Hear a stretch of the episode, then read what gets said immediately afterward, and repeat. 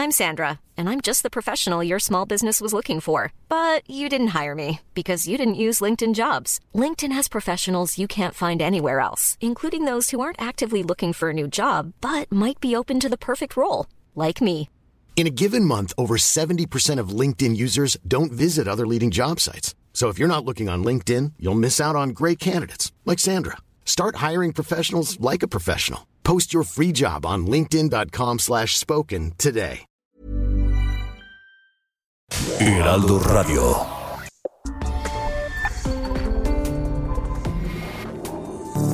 noches, bienvenidos a República H. Son las 8 de la noche en punto, tiempo del centro de la República Mexicana. Gracias por acompañarnos. Yo soy Alejandro Cacho y le envío un gran saludo a usted que nos sintoniza a través de Heraldo Radio en toda la República Mexicana, en las 98 estaciones de la cadena nacional de Heraldo Radio y por supuesto también a quienes nos escuchan en los Estados Unidos a través de Now Media. Un saludo grande desde acá. Lo mismo a quienes nos siguen a través de la televisión, en Heraldo Televisión por el canal 10 de televisión abierta y a quienes por redes sociales nos siguen y nos sintonizan. Gracias a todos. Un saludo a quienes a través de Twitter siguen todos los días este programa y también en YouTube. En YouTube todos los días tenemos una buena cantidad de seguidores eh, que nos sintonizan. Gracias. Y por supuesto, los esperamos en el podcast de República H en todas las plataformas digitales de podcast. Esta noche Permítame acompañarle la próxima hora, una hora con usted para hablar de lo que realmente ocurre en el país. Esto es República H y comenzamos.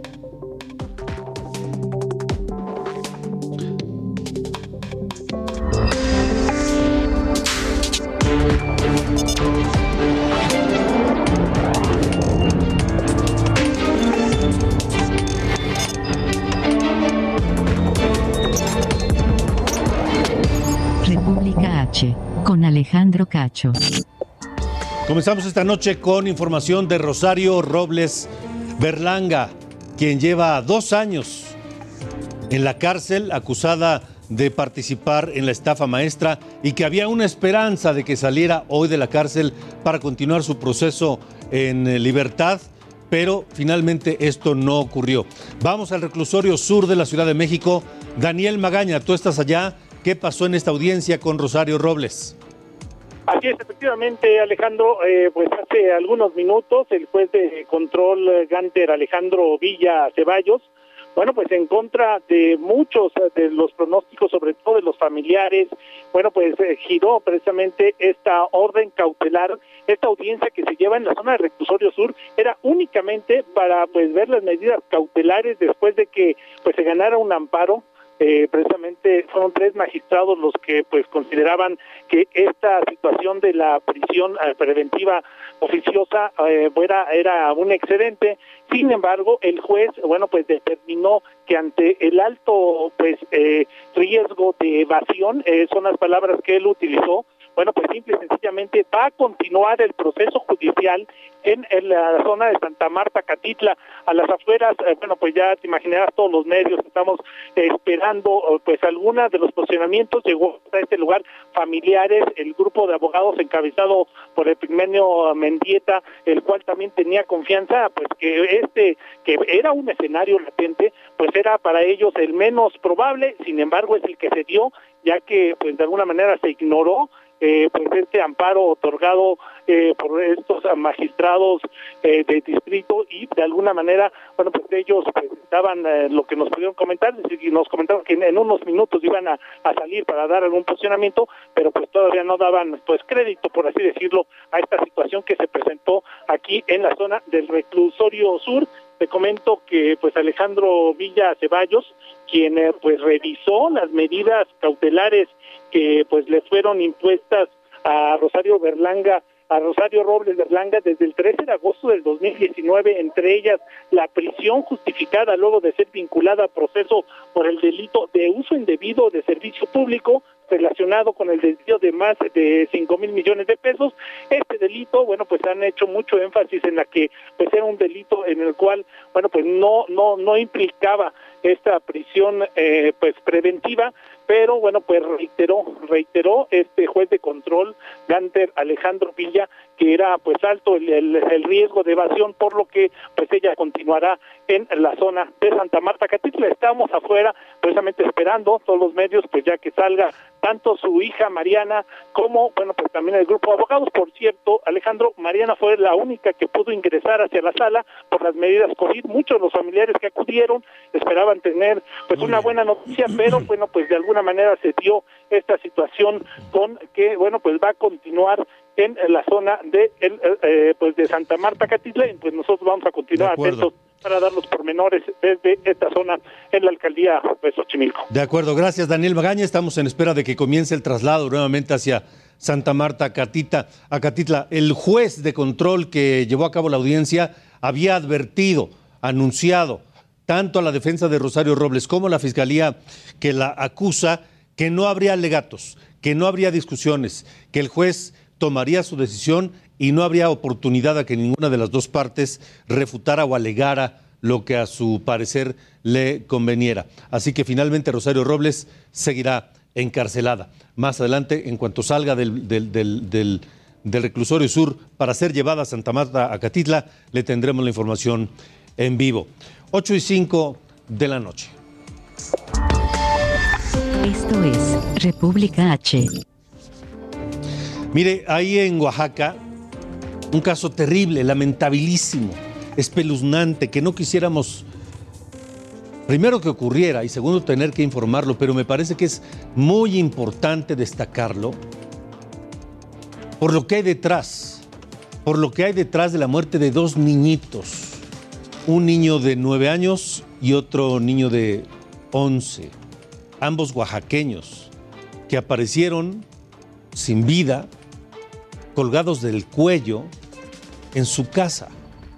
Y, y discúlpeme usted que sea yo tan gráfico y que le dé estos detalles que no me gusta hacer y que no suelo hacer, pero son importantes porque detrás de esto, detrás de la muerte de estos dos niños, podría estar un estúpido reto, como muchos estúpidos retos que hay en las redes sociales. Este reto de TikTok que se llama Blackout Challenge, o el desafío del ahorcado o el desafío del desmayo. ¿En qué consiste? Consiste en precisamente provocarse el ahorcamiento para dejar de respirar el mayor tiempo posible hasta perder el conocimiento. Hay distintas formas de hacerlo. Mm, creo que ya no es menester dar los detalles, pero el chiste es llevar el ahorcamiento al extremo, hasta el último momento de conciencia, solo para entonces recuperar el, el aliento y no perder la conciencia. Ese es el reto estúpido, repito, que corre en TikTok. A partir de 2019 se reportaron muertes de niños vinculados a este reto en varios países del mundo, en Chile uno de ellos, otro en, Paraguay, en fin, en distintos lugares del mundo ha habido muertes de personas por este reto estúpido. Pero no solamente esto, porque ante el posible eh, reclutamiento de niños por parte del crimen organizado a través de los videojuegos, esto es otra cosa que tiene que ver también con los juegos y con la niñez ante el reclutamiento de niños por el crimen organizado a través de los videojuegos, el gobierno de México lanzó una estrategia para frenar este fenómeno. El gobierno federal advirtió que el narco recluta a niños a través de videojuegos para emplearlos como halcones. Ricardo Mejía Verdeja, subsecretario de Seguridad Pública, informó en conferencia del rescate de tres menores en Oaxaca, reportados como desaparecidos. Los delincuentes realizaban sus actividades criminales a través de juegos multijugador en línea y redes sociales. Los tres menores rescatados son usuarios del videojuego Free Fire, que se caracteriza por poder descargarse desde cualquier dispositivo móvil de manera gratuita y que tiene un alto contenido de violencia. Uno de los menores trabó amistad con un delincuente que usaba el juego bajo el nombre de Rafael. El criminal le ofreció trabajo en Monterrey y ganaría 8 mil pesos quincenales. El menor que aceptó invitó a dos compañeros de escuela a este trabajo. Acordaron viajar el pasado 9 de octubre. Ese día ellos abordaron un taxi a la ciudad de Oaxaca para encontrarse con Miriam N. en la terminal de autobuses. La cómplice los llevó a su domicilio. En ese lugar una persona lo rastreó debido a que los menores jugaban Free Fire y las autoridades localizaron el sitio por el GPS del celular. Como ahora vimos, el Internet es un espacio donde la simulación y el anonimato permiten a los delincuentes engañar y utilizar las tecnologías para llevar a cabo acciones que dañan la paz y seguridad. La Secretaría de Seguridad lanzó un decálogo de recomendaciones a los padres de familia en materia de ciberseguridad. 1. No jugar ni chatear con desconocidos. 2. Establecer horarios de juego. 3. No utilizar cuentas de correo electrónico personal, sino generar nuevos para jugar. 4. No proporcionar datos personales, ni datos telefónicos, ni datos bancarios. 5. No usar micrófono ni cámara. 6. No compartir ubicación. 7. Reportar aquellas cuentas agresivas o sospechosas. 8. Mantener la configuración de seguridad para los niños en los dispositivos, el que llaman control parental. 9. En el caso de los menores de edad, jugar de preferencia bajo la supervisión de los adultos. Y 10. Si se detectan estas conductas o algún tipo de acoso, violencia o amenaza en contra de las niñas, niños o adolescentes mientras juegan, se puede reportar al 088. Consideramos que hay que tener eh, cuidado y hay que dedicar más tiempo las niñas, a los niños, a los adolescentes. Heraldo Televisión, Luis Pérez Courtad. Y sí, hay que estar permanentemente atentos a lo que hacen los niños a través de las computadoras, de los dispositivos móviles, de la Internet. Esa es la clave para prevenir cualquier riesgo que corra nuestra familia, nuestros hijos, nuestras hijas a través de las redes sociales, a través de la Internet. Solamente estando muy pendientes y poniendo rendas, eh, eh, reglas claras y poniendo límites a lo que ellos hacen y cómo ellos usan estas herramientas, es como podremos combatir todos estos riesgos. Esto es República H. Yo soy Alejandro Cacho. Son las 8 con 12. La entrevista en República H. Bueno, a pesar de la crisis sanitaria que generó la pandemia por COVID en México, esto que le voy a decir es para no creerse. De verdad, es como como estar como vivir en el país de locos. Como vivir en el país de, de todo al revés. En, la, en el año del mayor golpe, de la peor pandemia del último siglo en el planeta entero, hubo estados de la República Mexicana que no solo no aumentaron su gasto de salud, sino que lo redujeron, que gastaron menos en salud en plena pandemia. Estos son datos del Instituto Mexicano para la Competitividad. Esta noche saludo a Francisco Varela, es director de instituciones y gobernanza del Instituto Mexicano para la Competitividad. ¿Cómo estás, eh, Francisco? Buenas noches. Hola, ¿qué tal? Muy bien, muchas gracias Alejandro. Saludos para ti y para la audiencia. Oye, si es, si es como de locos, ¿no? Pensar que en plena pandemia hubo estados que gastaron más en publicidad o en viáticos o en otras cosas que en salud. Exactamente, como comentabas, en el INCO revisamos la cuenta pública del año 2020 para ver cuál había sido la respuesta de las 32 entidades a la pandemia y a la recesión que siguió a las medidas de confinamiento. Y con sorpresa nos encontramos que el gasto en educación se redujo en 2% con respecto a 2019 en el conjunto de entidades. El gasto en salud se redujo también en 2% y el gasto en seguridad y justicia en 6%. Es decir, en el año en el que más esperábamos y necesitábamos todos los mexicanos y mexicanas una respuesta fuerte de todos los niveles de gobierno, al menos en el caso de las entidades federativas, lo que vimos es un recorte del gasto. Esto sin lugar a dudas llama la atención porque pues evidencia que no hubo esa respuesta con tal fuerza, al menos en materia de gasto público. Ahora, eh, Francisco, los números, los números están claros. Es decir, este, en educación, en salud y en seguridad, sobre todo, son rubros, digamos, flacos de ejercicios por debajo de lo estimado en varios estados. Educación, 2% menos, salud 2% menos en promedio, ¿no? Quiero pensar que esto es en promedio porque hubo estados que incluso gastaron menos. ¿Por qué no nos explicas? Sí, exactamente. Esto es un promedio de las 32 entidades federativas. Y por ejemplo, en el caso de, salud, te puedo enfatizar que el estado de Yucatán gastó 14% menos en 2020 que en 2019 fue el estado que, digamos, tuvo la reducción más grande con respecto al año anterior. Y el estado de Zacatecas, también hay algunos que sí gastaron más de lo que habían gastado el año anterior, como es el caso de Zacatecas, que fue 6% más. Entonces, los promedios siempre pues traen dentro de sí una, una variedad de datos pero digamos que a los mexicanos pues no, no, no, no queremos que la atención a nuestros problemas dependa necesariamente de donde vivimos. Todos vivamos en Yucatán, en Zacatecas o en Chihuahua o Baja California, queremos que se atiendan los problemas de, en este caso, salud, que fueron los más graves, y en su conjunto tenemos este, este menos 2% que llama mucho la, la atención.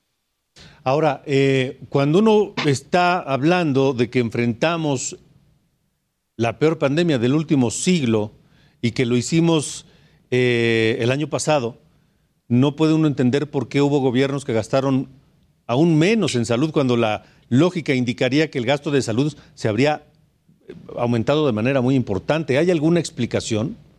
Sí, hay, hay hipótesis, desde luego hay, que ir caso por caso en cada entidad federativa. Una de ellas tiene que ver con que al volcarse los sistemas de salud a la atención de COVID y los pacientes, se dejaron de atender otros padecimientos, se dejaron de llevar a cabo otros programas preventivos de salud comunitaria, etcétera. Eso es lo que creemos que puede estar detrás del subejercicio.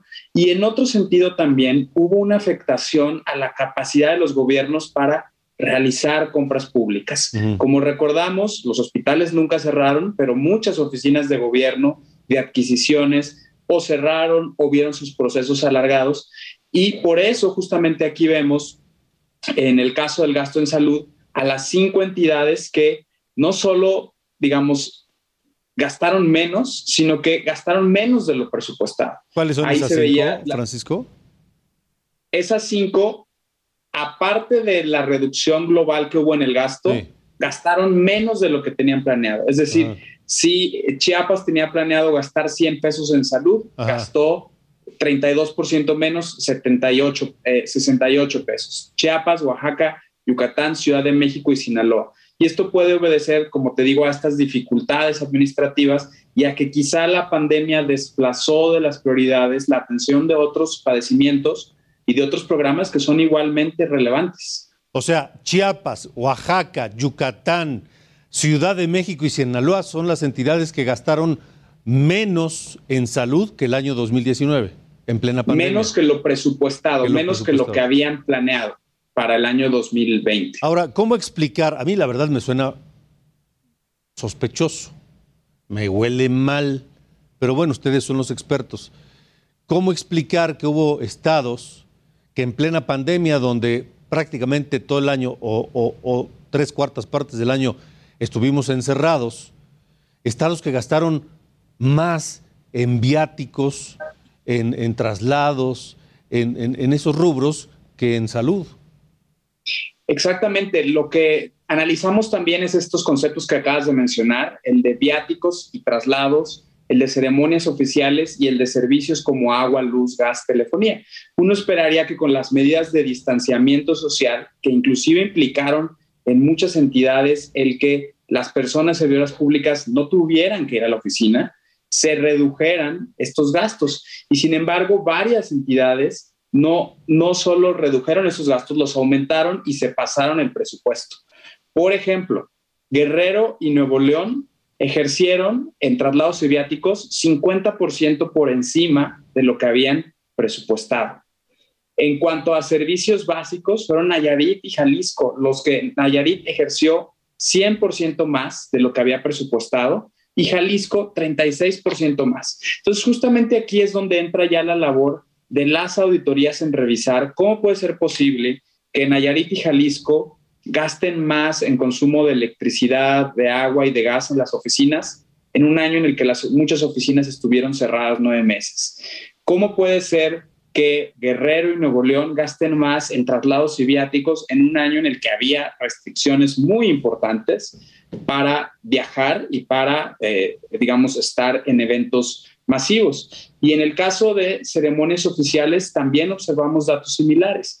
Lo que esto refleja, Alejandro, es una mala planeación en los presupuestos públicos. Las entidades sacan un presupuesto donde dicen no voy a gastar casi nada en viáticos, ni en pasajes, ni en ceremonias, ni en servicios básicos, planeando mal, y luego se enfrentan a la realidad que es que acaban sobre ejerciendo recursos. Entonces, por eso este informe lo llamamos verdaderas prioridades, porque como iniciaste señalando antes de la entrevista, es un poco contradictorio que salud, educación, seguridad pública hayan visto reducciones en algunas entidades y en el promedio nacional, mientras que otros gastos burocráticos como ceremonias, viajes, eh, servicios básicos de las oficinas hayan estado mal presupuestados. Eh, ¿Qué explicación tiene todo esto? Una, ya dijiste una mala planeación, ¿es la única explicación? Eh, definitivamente la pandemia es algo que cuando se hicieron estos presupuestos no se sabía que iba a suceder. Estamos hablando del año 2019 y en ese sentido hay que entender que los gobiernos pues necesitaron o, debieron haberse adaptado y digamos no la mala planeación pues es relativa a los problemas que vas enfrentando. Pero de fondo lo que hay detrás de esto Alejandro es una discrecionalidad en el uso de los recursos públicos. Y déjame darte un dato los estados cada año subestiman sus ingresos. En este año los subestimaron en 7%, porque de esa forma los ingresos excedentes que tú recibes por encima de lo que habías estimado, no mm. tienen que pasar por el presupuesto, no tienen que tener esta aprobación convencional. No están etiquetados, no tienen un destino. Exactamente. Entonces, lo que observamos sistemáticamente desde 2015 que empezamos a medir esto es que subestiman los ingresos y el recurso adicional que llega se utiliza para comunicación social, viáticos, estímulos a servidores públicos, es decir, gastos que, sobre todo en un año de pandemia, no deberían de ser prioritarios. Te voy a dar un ejemplo. El estado de Guerrero en 2020 gastó 7 mil millones de pesos, perdón, 7 mil millones de pesos en sueldos y salarios y 2 mil en seguridad y justicia. El estado de Baja California dio 572 millones de pesos en estímulos, es decir, pagos adicionales a servidores públicos y solo gastó 142 millones en seguridad pública. Entonces, como podemos ver en la gráfica que están amablemente mostrando, eh, del lado derecho están todas las entidades que gastaron menos en seguridad pública. Eh, por ejemplo, Puebla, 32% menos, Ciudad de México, 24%. Y sin embargo, como te acabo de mencionar, sí hubo un gasto en estímulos a servidores públicos y en otros conceptos para los cuales generalmente se usan estos ingresos excedentes que tienen mayor margen de discrecionalidad. O sea, estamos hablando de 2, 4, 6, 2, 4, 6, 8, 10, 12, 13 entidades, más de una tercera parte del país que gastaron menos de lo presupuestado en seguridad pública. Exactamente. Puebla, Ciudad de México, Yucatán, Guerrero, Estado de México, Jalisco, Aguascalientes, Sinaloa, Nuevo León, Baja California Sur, Sonora, Chihuahua, Veracruz y ya, hasta Veracruz. Exactamente. Todas estas entidades subejercieron recursos, lo cual, pues desde luego no es ideal porque quiere decir que se quedaron en la mesa o potencialmente se reasignaron esos recursos para otras labores que como ya vimos, no necesariamente fue la salud, sino más bien algunos otros conceptos burocráticos. Quiero destacar, Francisco, que entonces hay gobiernos mañosos que calculan sus ingresos por debajo de la realidad para que tengan ese excedente y ese excedente poderlo usar en lo que les dé la gana, porque lo demás que estuvo presupuestado, pues ya está presupuestado, ¿no? Exactamente, eso es el, el punto de, del asunto en cuanto a la planeación y es lo que esperamos que se corrija sí. tanto a través del trabajo de las auditorías como de los congresos en los estados. Nos quedan unos cuantos segundos. ¿Dónde podemos consultar el estudio completo del INCO sobre este tema, Francisco? En imco.org.mx y en nuestras redes sociales, arroba imcomx, pueden encontrar mucha más información. De acuerdo. Francisco Varela, director de instituciones y gobernanza del INCO, gracias por haber estado con nosotros. Gracias, hasta luego. Hasta luego. Esto es República H. Vamos a una pausa, tenemos mucho más. Vaya día violento en el país. Zacatecas, Culiacán, León y más. Regresamos. Continuamos. Regresamos. República H. Heraldo Radio.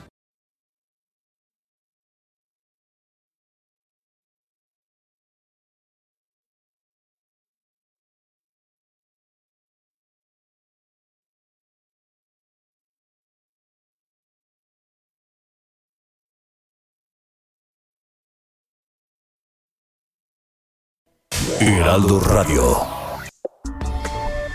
Regresamos. República H. Con Alejandro Cacho. Hiring for your small business? If you're not looking for professionals on LinkedIn, you're looking in the wrong place. That's like looking for your car keys in a fish tank.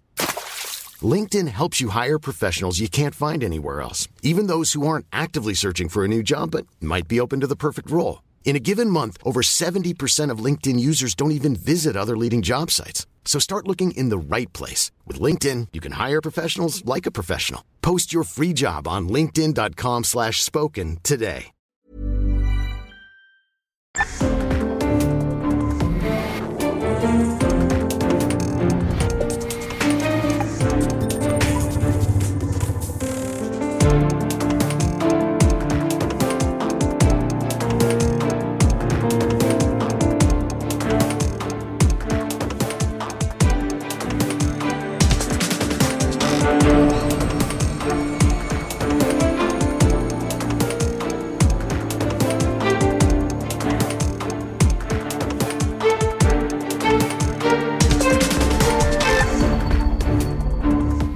Media Group y Fundación CIMA te invitan a cuidarte. Tres minutos al mes suman años de vida. Palpa tu pecho en movimientos circulares, usando tres dedos para detectar bolitas. Mano al pecho y hazlo bien. Hazlo bien, mano al pecho.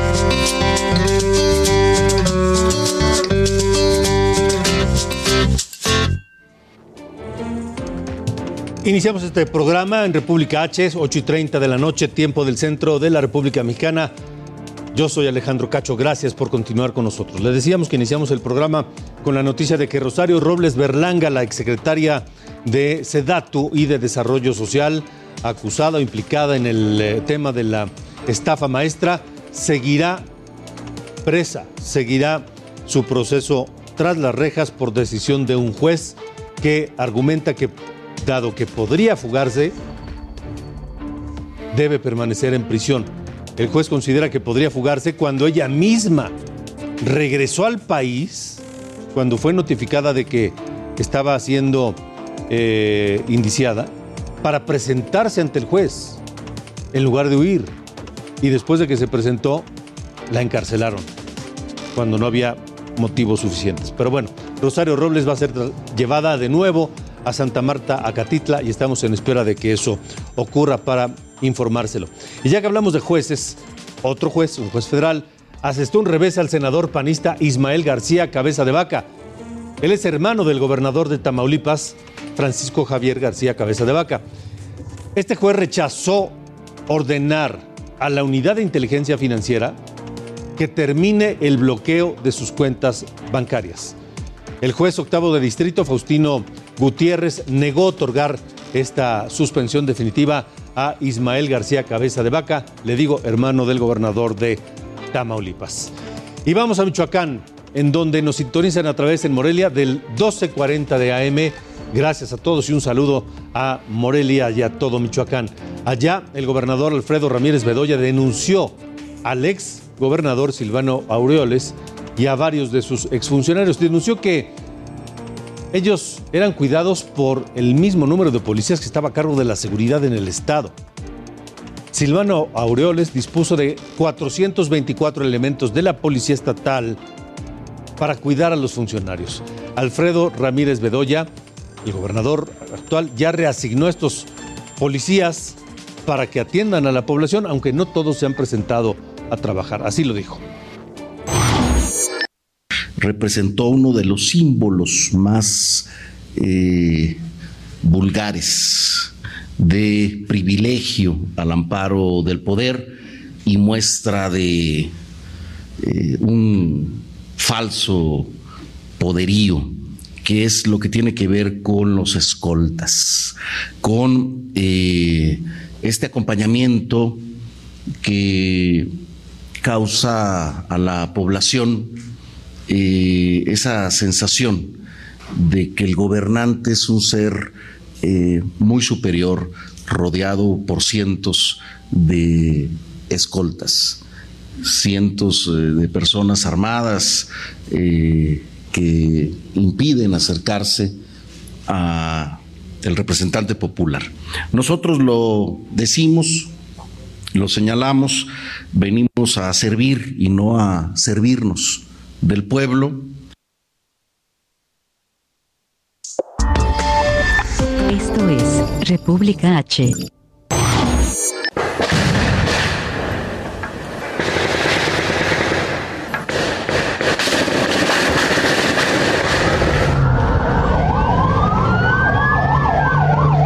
Es Culiacán.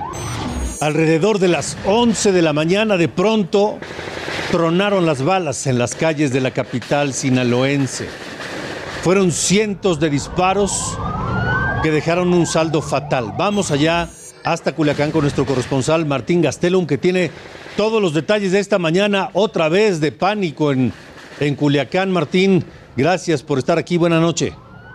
Muy buenas noches, señor Alejandro. Fue en la comunidad de Tepuche, un poquito más hacia la zona serrana, donde una persona muerta y seis más resultaron lesionadas. Fue el saldo de un enfrentamiento suscitado la mañana de hoy en la comunidad de Aguacaliente de Gárate. Esto en la sindicatura de Tepuche, la cual se encuentra al nororiente de la capital del estado. Los hechos se reportaron alrededor de las 10 de la mañana a tiempo local cuando a T4 se indicó que un grupo de sujetos armados circulaban a bordo de camionetas y camiones de volteo. Al, al, acudir al lugar, elementos de las diferentes corporaciones de seguridad del Estado y de la Federación lograron detener a cinco presuntos participantes de esta balacera que se encontraban al interior de un domicilio donde se habían resguardado durante la confrontación a balazos. En el lugar se encontró a una persona lesionada la cual fue necesario trasladarla a un hospital ya que se encontraba delicada de salud. En el lugar también se encontraron, además de los detenidos, 10 armas de fuego, 10 armas de alto poder, entre ellas un lanzagranadas y una ametralladora, además de cinco unidades, cinco unidades motrices, una de ellas con reporte de robo y municiones de diferentes calibres. Desde hace varios años, desde hace tres años, la zona ha sido registrado una serie de enfrentamientos de diferentes grupos de la delincuencia organizada, se presume de la delincuencia organizada, que se disputan el control de la zona. La importancia de esta región es porque se trata del cruce natural desde la ciudad capital hacia la zona serrana del estado de Sinaloa, colindante con Chihuahua y Durango, la llamada zona dorada o triángulo dorado, allá en la zona serrana. Es la información, señor. Eh, Martín, sabemos que una mujer falleció y que fue encontrada muerta en este domicilio. ¿Esto es correcto? Y si fue así, eh, ¿se sabe si murió producto del, de la balacera? Efectivamente, señor, se encontraba, fue identificada con el nombre de Daisy, de 18 años de edad, vecina de la comunidad de Aguacaliente, quien se encontraba en el domicilio donde fueron detenidas estas personas. Hasta el momento los indicios indican que esta joven de 18 años de edad murió como producto del enfrentamiento. Al parecer se encontró en el fuego cruzado de los Mm. dos grupos que se estaban enfrentando y ese fue el saldo que se dejó. De Las acuerdo. investigaciones continúan pero esos son los primeros indicios que se dan a conocer. De acuerdo. Martín Gastelum, gracias y un saludo hasta, hasta Sinaloa. Muchas gracias, buenas noches. Gracias y buenas noches, pero eso no fue todo. Un grupo armado atacó León, tres ataques simultáneos contra instalaciones de la policía en Guanajuato. Todo ocurrió alrededor de la 1.30 de la tarde y en 40 minutos estos ataques coordinados ocurrieron en medio de las, de las calles, de la gente, los peatones, mujeres, niños. La primera estación de policía atacada fue en el Boulevard Vasco de Quiroga, imagínense, en uno de los más importantes en León. El segundo en la altura de Colonia Jardines de Jerez 1 y 3 y en Boulevard San Pedro. Ahí se resguardó la zona y el tercer eh, ataque simultáneo fue en la instalación de la policía en el Boulevard Mariano Escobedo, en la colonia León 2. Ahí los eh, hombres armados, los delincuentes a bordo de un vehículo gris, descendieron y dispararon en contra de los policías que se encontraban ahí. El grupo élite del cártel Jalisco Nueva Generación se adjudicó el ataque. El saldo fue de un elemento muerto, un policía sin vida y dos más heridos. Y por cierto, el gobernador de, eh, de Guanajuato, Diego Sinué, en una eh, pues, declaración inusual, porque cuando ocurren estos hechos violentos regularmente guarda silencio, el gobernador Sinué, eh, habló y dijo que estos ataques no quedarán impunes. Es lo que dijo esta tarde el gobernador de Guanajuato. Y de Guanajuato, vamos a Zacatecas. Una pareja fue asesinada en una plaza pública en la capital zacatecana. Y los hechos ocurrieron otra vez, a plena luz del día y a la vista de todos. Dos hombres armados disparó a esta pareja a quemarropa. Aparentemente el blanco del ataque sería un policía municipal del municipio de Calera. Los testigos aseguran que los responsables huyeron a pie en medio de la gente. Eso en Zacatecas. Y en Michoacán, hombres armados dispararon contra dos tiendas OXO en Uruapan. Hasta el momento solo se tiene reporte de daños materiales. Fueron aproximadamente 50 tiros de esta poderosísima arma, el AK-47, las cuerno de chivo famosas. Las autoridades montaron un operativo para dar con los responsables, pero aún, aún no hay detenidos. Y atención, si vive en Guanajuato, atención, si vive en Guanajuato, Baja California, Michoacán, Estado de México, Chihuahua o Jalisco porque en esos estados se concentra la mitad de los homicidios del país. Y el robo y la violación están imparables. Estos son los números. El 50% de los homicidios dolosos que se cometen en México lo concentran seis estados: Guanajuato, Baja California, Michoacán, Estado de México, Chihuahua y Jalisco. De acuerdo a la Secretaría de Seguridad y Protección Ciudadana, en lo que va de 2021, suman 25.392 víctimas de homicidio doloso. A nivel nacional, en septiembre, se registraron 2.770 homicidios, 49 menos que en agosto, cuando se tuvieron 2.819 casos. Y en los 17 municipios restantes aún registraron un aumento promedio de 23%. La secretaria de Protección Ciudadana, Rosa Isela Rodríguez, dijo que en los primeros nueve meses del año se registró una reducción de 23% en los delitos del fuero federal con respecto al mismo periodo de 2020. Además, informó que disminuyó el homicidio doloso. Los delitos que van a la baja son los financieros, los fiscales, de delincuencia organizada, patrimoniales relacionados con armas de fuego y explosivos y contra la salud, a diferencia de los cometidos por servidores públicos, electorales y tráfico de personas que se han incrementado. Señaló que el feminicidio bajó en 63% en septiembre con respecto al mes anterior de agosto, con lo que se ubica como el mes con menos feminicidios. En cuanto a los delitos del fuero común, dijo que van al alza el robo a transeúnte, robo a transporte individual, robo a transporte público, extorsión y violación.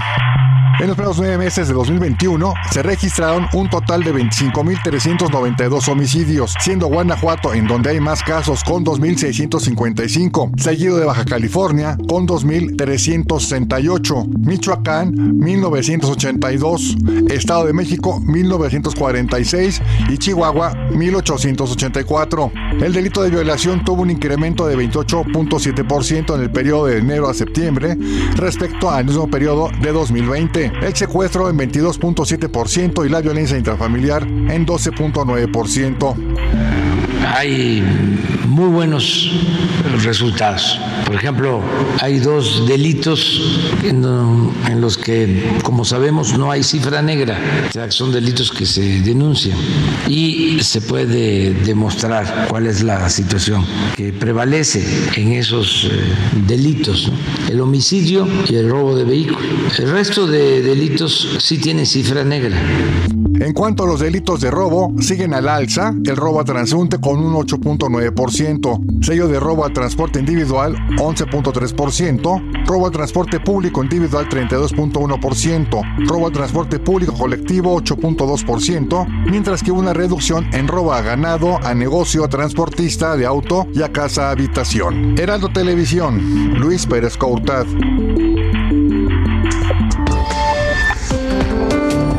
Chihuahua, en República H.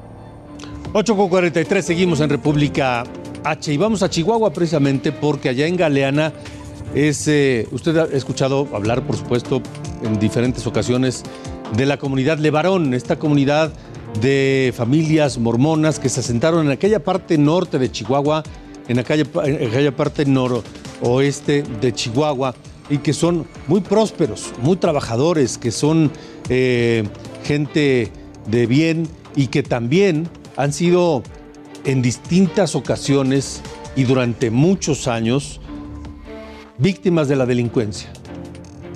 Y doblemente víctimas por el abandono y la indiferencia de las autoridades, antes y ahora. Al grado tal que están ya dispuestos a autogobernarse. Y para ello, dada la incapacidad de las autoridades de darles seguridad, han ellos empezado trámites legales con las autoridades establecidas para poder autogobernarse. Esta noche quiero agradecer a Adrián Levarón, un, hombre activista y, parte de esta comunidad importante que además hizo un alto en su camino, en un traslado, y le agradezco mucho, eh, para tomar esta comunicación con República H. Adrián, gracias y buenas noches. Uh, buenas noches, Cayo, aquí para servirte. Estoy con gusto estoy entrando a tu programa. Muchas gracias, Adrián. Eh, ¿Qué es lo que ustedes están solicitando? ¿En qué consiste este autogobierno, si es que lo estoy diciendo bien, que, que, que piden como, como comunidad?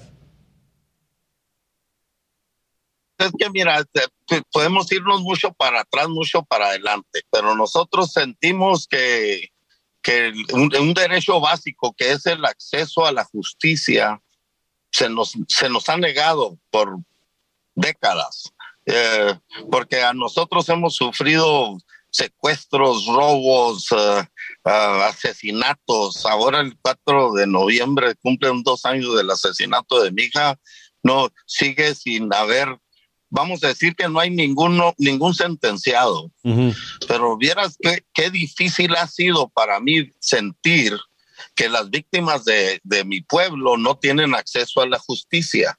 El acceso a la justicia, se puede decir, nosotros lo queremos ver como yo el 4, el primero de diciembre del 2019 le pedí a López Obrador, vamos a decir, bueno, ya me mataron a mi hija, la masacraron, la quemaron con mis nietos, pero por favor ayúdame a tener un municipio en paz. Yo, en mi municipio no hay ministerio público, no hay juez cívico, el, el, el, uh, el policía, el director de seguridad pública está, trabaja para la, el crimen organizado. Entonces yo sí sabía de, de la base. Entonces yo, yo le pedí, estuve con Ebrard y todo, y después me fui apoyando a todo tipo de gobernantes uh -huh. a que me ayudaran a establecer la, la fórmula. Porque aquí el problema es el acceso a la justicia. Sí. La, la víctima más vulnerable no, no tiene ni cómo. A nosotros nos han robado cientos de toneladas de nuez de producción. Estamos en, en el robo del ganado, en estos campos el crimen organizado hace de las suyas. So, Nosotros, yo, yo, me duele escuchar tus estadísticas, pero me reconozco una estadística. Y entonces, la- dime. No, no, no, adelante. Lo que pasa es que no, no hay más que, hay un derecho constitucional. Entonces, si se, eh, claro que se lo, se lo otorga la constitución a los pueblos originarios. Entonces, nosotros ya tenemos toda una, por décadas, nosotros tenemos un tipo de reconocimiento a nuestras propias autoridades dentro de nuestra organización. Ajá. Y no es tan religiosa, ¿eh? es un, es una, es un reconocimiento de que si no trabajamos juntos, como hace un poco más de un año sacamos a la policía municipal. En el municipio de Galeana no hay policía municipal. Sí nos apoya el Estado en, en- en- con elementos para vigilar y este y le agradecemos mucho al, al gobernador, en este caso ahorita la gobernadora, pero nosotros no le queremos dar al presidente municipal o al, digo al, al, director de seguridad pública ese poder que tiene. Entonces, lo que pretenden ustedes es tener, digamos, su propia autoprotección, su propia policía y sus propias autoridades, digamos, judiciales. Sí, pues, tú lo podrías decir un poquito así, pero es- siempre nos vamos a, a los extremos. Ajá. Entonces, yo nomás te quería decir es que yo quiero en, en mis comunidad ya existe un cuerpo donde si hay una violación, una pena, especialmente vamos a decir administrativa, Ajá. Porque en, en las penas administrativas, tú a lo mejor eres de, una ciudad grande, pero en, en estos ranchos no hay ni a dónde recurrir. Sí. En estos poblados de 10 mil, 20 mil, 30 mil habitantes, la policía es juez y parte. Ujú. ¿entiendes? Y, y es una de violaciones. Entonces nosotros ya generamos un cuerpo dentro de nuestra sociedad Sí. que es como, como jurado, testigo, eh, tipo, les, les damos el derecho de investigar los casos. Y nosotros, la sociedad, nos empoderamos, pero ya lo hemos venido haciendo. Y, de- y- de y por ya tienen. Adrián, eh, eh, este, y Adrián Levarón, ya tienen respuesta por parte de las autoridades, no sé si del municipio o del estado. Es que mira, lo, lo que pasa es que el- en la primera instancia es el municipio, el municipio, la alcaldía y el ayuntamiento podrían concedernos. Nomás que si nos topamos con un problema que nosotros lo quisimos eh, formalizar, algo que hemos venido practicando y como que se asustaron, no entendieron los conceptos.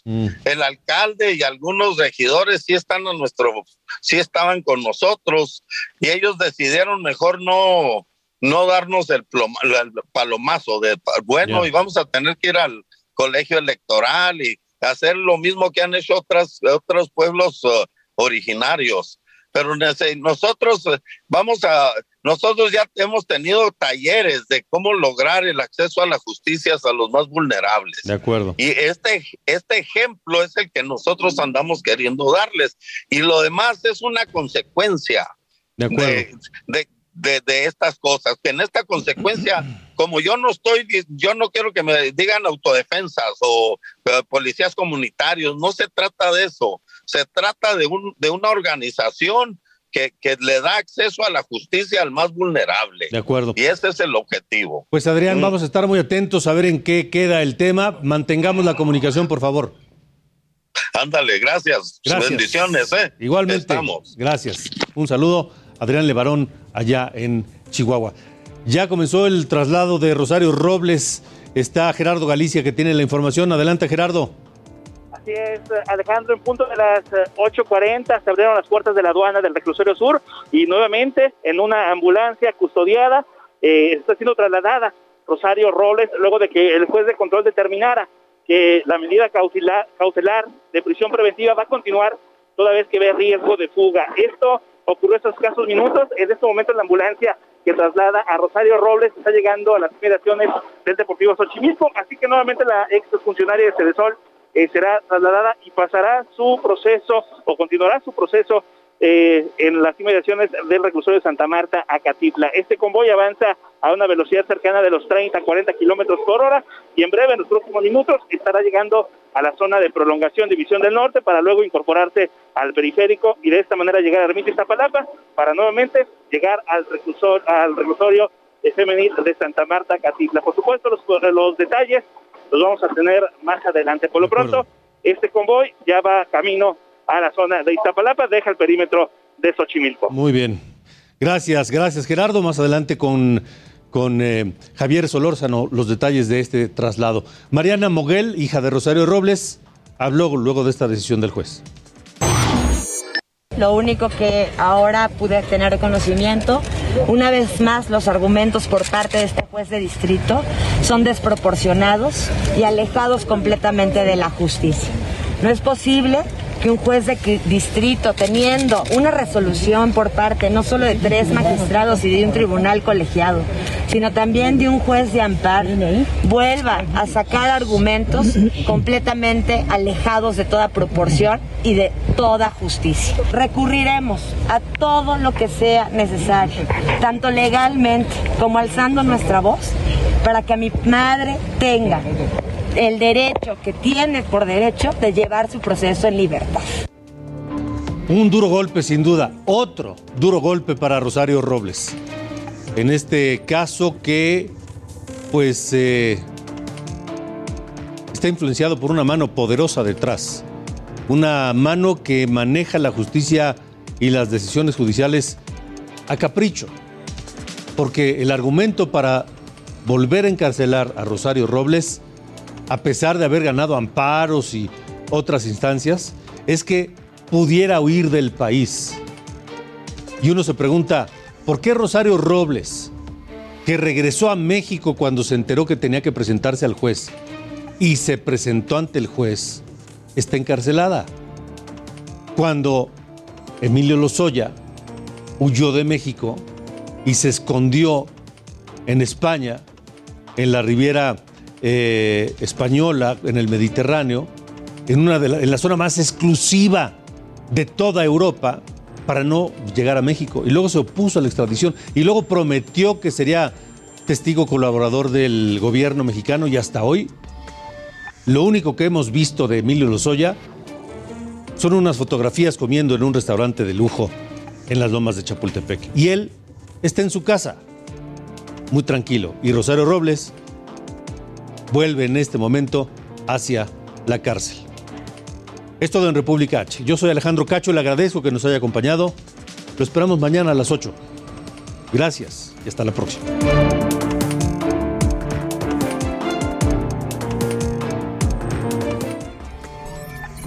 Esto fue República H con Alejandro Cacho. Heraldo Radio 98.5 FM, una estación de Heraldo Media Group, transmitiendo desde Avenida Insurgente Sur 1271, Torre Carrachi, con 100.000 watts de potencia radiada.